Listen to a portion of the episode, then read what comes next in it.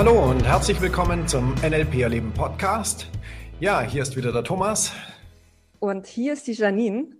Und heute weiß ich noch gar nicht, um was es geht. Deswegen bin ich total gespannt.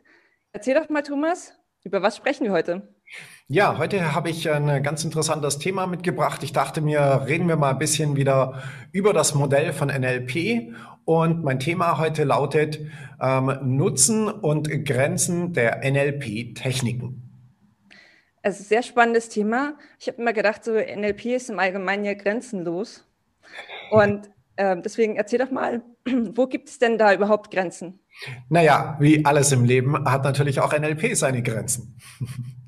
Ja, natürlich gibt es bestimmte Dinge, die wir vermutlich mit NLP zumindest heute noch nicht machen können. Ja, okay. Fliegen mit NLP ist mir bisher noch nicht geglückt, aber ich arbeite dran. okay, ähm, naja, äh, also das, worum es mir in der Folge jetzt geht, ist eigentlich das Thema die Unterscheidung zwischen NLP und den NLP-Techniken. Weil für die meisten Leute ist es nämlich, die sehen da gar keinen Unterschied. Das stimmt, es geht mir auch so. Ähm, jetzt muss ich dazu sagen, ich bin ja nur Practitioner-Level. Ähm, ich habe noch nicht diesen gesamtheitlichen Blick und deswegen bin ich natürlich total gespannt und freue mich, dass ich hier sein darf. Denn erzähl doch mal aus deiner Sicht, wie man denn NLP richtig, NLP richtig sehen darf. Ja, also äh, kommen wir nochmal auf die Techniken zu sprechen, weil die Techniken ist das, was die meisten Leute aus dem NLP heraus kennen. Ja, es geht entweder um NLP-Techniken oder um irgendwelche Sprachmuster oder Fragen. Das wäre dann so mhm. dieser andere Part noch, der dazu gehört. Und für die meisten Leute, die sich mit NLP beschäftigen, ist das im Prinzip NLP. Und als ich angefangen habe, NLP zu lernen, ich habe ja bei der deutschen Variante angefangen, habe da Practitioner und Master gemacht, da ging es sowohl im Practitioner als auch im Master im Prinzip nur um Techniken. Ja, uns wurden die unterschiedlichsten Techniken beigebracht, manchmal auch Zeugs, was gar nichts mit NLP zu tun hatte. Und es ging um Formate, Techniken, Übungen. Mhm. So, und das ist natürlich an der Stelle auch schon die Begrenzung an der ganzen Geschichte, weil Natürlich, es gibt im NLP eine wirklich große Menge an wirklich extrem tollen, coolen, wirkungsvollen Techniken. Ja, wir haben Techniken, um Ängste aufzulösen. Wir haben Techniken, um äh, das Verhalten zu verändern. Wir haben Techniken, um das Selbstwertgefühl zu stärken. Wir haben ja ganz viele Techniken. So, aber auch genau darum liegt natürlich ein bisschen die Limitierung. Denn äh, das habe ich damals mitbekommen, wenn die Leute irgendein Thema hatten, egal was auch immer sie machen wollten, und sehr viel war damals natürlich auch eher problemorientiert. Ja, ich habe ein Problem X und dann lautet die nächste Frage, welche Technik brauche ich jetzt, um das verändern zu können? Okay, und was ist die bessere Herangehensweise?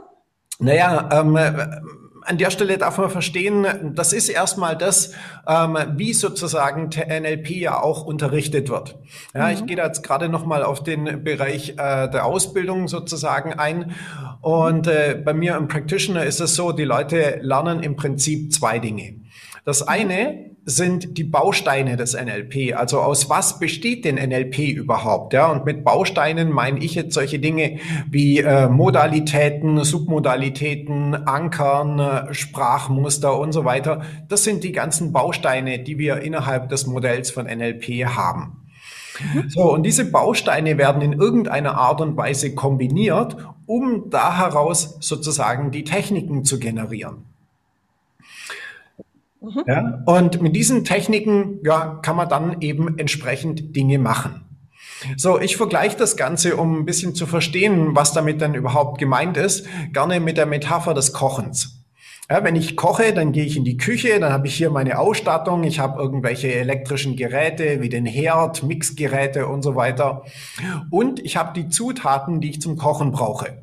Ja, das können jetzt irgendwelche Lebensmittel sein, das können Gewürze sein, Kräuter und so weiter, Öle. Das sind die Dinge, mit denen ich koche. So, und wenn jetzt jemand zum ersten Mal dazu kommt, dass er kochen möchte, ja, wie fängt derjenige an? Naja, das erste, was ich machen muss, ich muss ihm erklären, hey, das ist die Küche, das ist der Herd, da kann man die äh, Hitze einstellen, ja, das ist der Kochtopf, hier haben wir Wasser und so weiter, hier sind die Nudeln, da ist das Gemüse und so weiter, das sind die Gewürze. So, ich erkläre ihm die ganzen Bausteine sozusagen, die wir brauchen zum Kochen.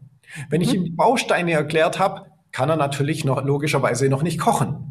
Ja, sondern er kann die Dinge eher benennen, weiß vielleicht, wofür die äh, nützlich sind. So, und um das jemand sozusagen kochen kann, ähm, fange ich jetzt an und zeige der Person ein paar einfache Gerichte.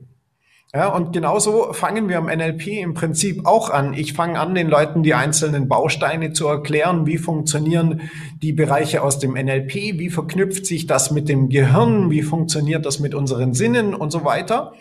Und dann fangen wir an, die ersten kleinen Techniken damit zu machen und bauen das Ganze sozusagen aus, bis wir dann eben auch größere, umfangreichere Techniken damit machen können. Ah, okay. Ah, das ist wirklich ein äh, sehr guter Vergleich. Weil ähm, wenn man beim Kochen erstmal verstanden hat, wie viel Gewürze muss ich dazugeben, also wie viel Salz brauche ich, wie viel Pfeffer brauche ich, dann kann ich das ja auch für andere Gerichte immer wieder anwenden. Und äh, das ist natürlich super, wenn, wenn du das so vergleichst, weil im NLP weißt du ja dann auch, okay, bei dem Thema kann ich das, bei diesem, was die Person gerade hat, mhm. kann ich folgende Sachen, folgende Vorgehensweise anwenden und auch mehrere Sachen, mehrere Gewürze sozusagen reinpacken und weiß genau, wie viel ich von, von allem brauche ähm, um der Person dann so gesamtheitlich zu helfen. Sehr genau. spannend, toller ja. Vergleich. Ja, also ähm, im Practitioner, wie gesagt, geht es darum, die Bausteine und die Techniken zu, äh, zu kennen. So, und wenn du die Bausteine und die Techniken kennst, dann kannst du im Prinzip jede Technik, die irgendwo im Internet, in einem NLP-Buch oder wo auch immer steht, kannst du jetzt nehmen und kannst die für dich sozusagen verwenden. So, das ist aber erstmal die unterste Stufe der NLP-Ausbildung. Und die hat natürlich an der Stelle ihre Grenzen. Da sind wir wieder beim eigentlichen Thema des heutigen Tages, nämlich die Grenzen der NLP-Techniken sozusagen. Und das ist auch ein bisschen der Haken an der Geschichte, den ich damals festgestellt habe. Wenn die Leute nur in diesen Techniken denken, dann ist für alles, was sie in ihrem Leben machen wollen, lautet die Frage, was für eine Technik gibt es dazu? Mhm. Und es gibt nicht für alles Techniken. Ja, wir Menschen sind viel zu komplex, unser Verhalten ist viel zu komplex, um dass es für alles Techniken gäbe. So, das heißt, das ist, wie gesagt, die unterste Stufe. Die nächste Stufe im Master, da geht's ja dann darum zu verstehen, dass ich dieses ganze System sehr viel flexibler einsetzen kann und im Prinzip, wie du es gerade ja eben schon beschrieben hast, hey, wenn ich jetzt hier ein bisschen mehr Salz reinmache, wenn ich die Dinge miteinander kombiniere, dann kann ich meine eigenen Techniken damit generieren. Und das ist natürlich schon mal wieder ein Riesenschritt weiter, nicht mehr abhängig zu sein von den bestehenden NLP-Techniken, sondern zu verstehen, hey, da gibt es bestimmte Prinzipien. Und wenn ich diese Prinzipien verstehe, dann kann ich sozusagen anfangen, mein eigenes NLP zu generieren. Und das schafft natürlich sehr viel mehr Flexibilität. Genau das Gleiche habe ich auch gedacht. Also sonst äh, müsste ich jetzt ein Buch nachschlagen und dann denke ich, okay, also der hat eigentlich ein ganz anderes Problem, aber ich habe jetzt nur diese eine Technik und genau. die muss jetzt auf den passen. Ja, richtig. Das ist im Übrigen ja auch ein ganz spannender Punkt. Ja. Wenn jemand einen Hammer hat, dann sieht alles aus wie Nagel. ja. Ja, und ey, ich weiß nicht, aber es gibt Leute, die haben eine Schraube und die holen den Hammer raus und hämmern die Schraube in die Wand.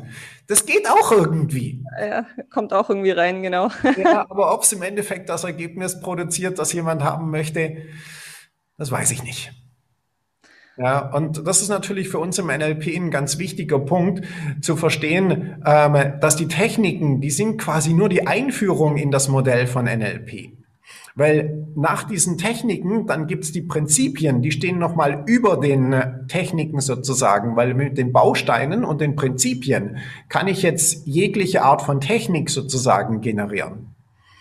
So, und auch darüber gibt's natürlich nochmal einen weiteren Level, weil die Techniken, die sind ja im Prinzip nur die Orientierung, die ich brauche, um zu verstehen, wie ja nicht nur das Modell von NLP funktioniert, sondern wie wir Menschen funktionieren. Mhm. So, und in dem Moment, wo ich das verstanden habe, und da sind wir jetzt quasi bei dem, was auch ein bisschen die Antwort auf die Frage ist, weil die Techniken, die sind begrenzt auf das, was die Techniken machen.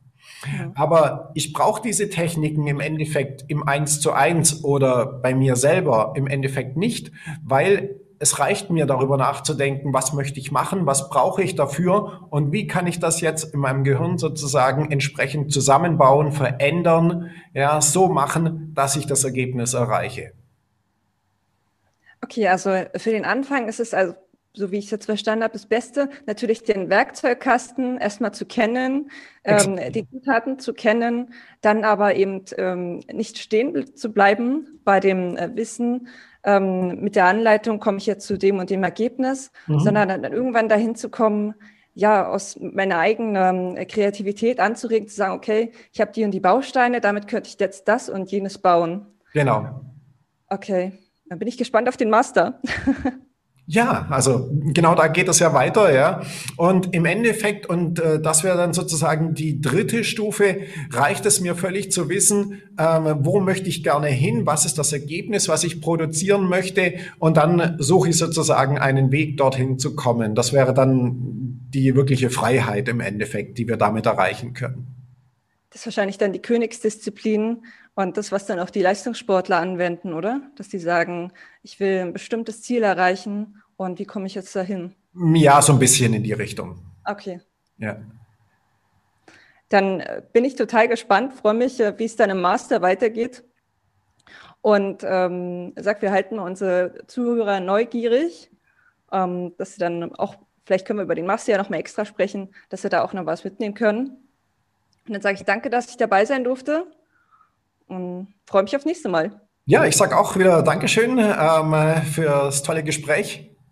Und äh, vielen Dank fürs äh, Zuschauen. Wenn es dir gefallen hat, darfst du gerne einen Daumen hoch machen oder uns einen Kommentar schreiben. Wie gesagt, auch immer bei Fragen, ja, schreib mir eine E-Mail an info at nlp-erleben oder mach einen Kommentar unter dem Video oder auf welcher Plattform du auch gerade bist. Ja, äh, unter, lass uns einen Kommentar. Wir freuen uns immer über Anregungen, Fragen und wenn ihr Verbesserungen oder Kritik habt, auch gerne her damit. Und ja, ich sage Dankeschön, lass es dir gut gehen, wie immer maximalen Erfolg und bis bald. Dein Thomas und deine Dani, bis zum nächsten Mal. Ciao. Bis, tschüss.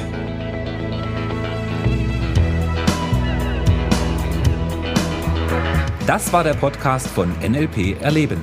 Für weitere Informationen gehen Sie auf www.nlperleben.de.